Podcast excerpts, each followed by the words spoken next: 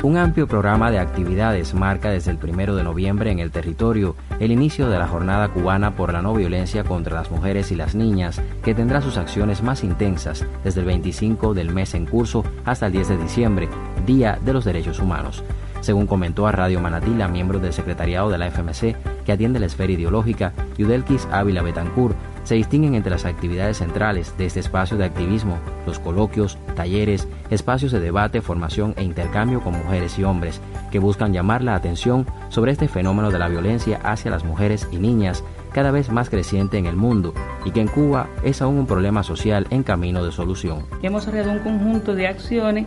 intercambio con jóvenes arribantes en los bloques 11 Politécnico y bloque 48 Pecuario, taller de violencia de género en los bloques de Umañueco, el bloque 14 y bloque 44 Sabana La Mar. Intercambio con especialistas de la casa para socializar los problemas de violencia que tanto nos afectan. Seguimiento durante todo el mes, actividades tales como un panel titulado El Triángulo de la Confianza, donde participarán diferentes dirigentes de base, especialistas y trabajadores de la sede para hablar los temas que afectan a la mujer de violencia en el matrimonio, en la vida cotidiana, en la pareja. Además, estaremos desarrollando intercambios con mujeres que han sido violentadas para buscando las causas por las que han sido las mismas y las soluciones que se han ido buscando. Y culminaremos la jornada del 10 de diciembre, el Día de los Derechos Humanos, con un tribunal simbólico donde se denuncia una vez más el bloqueo económico y financiero que afecta a nuestro país por más de 60 años. Cada 25 de noviembre se celebra el Día Internacional de la Eliminación de la Violencia contra las Mujeres,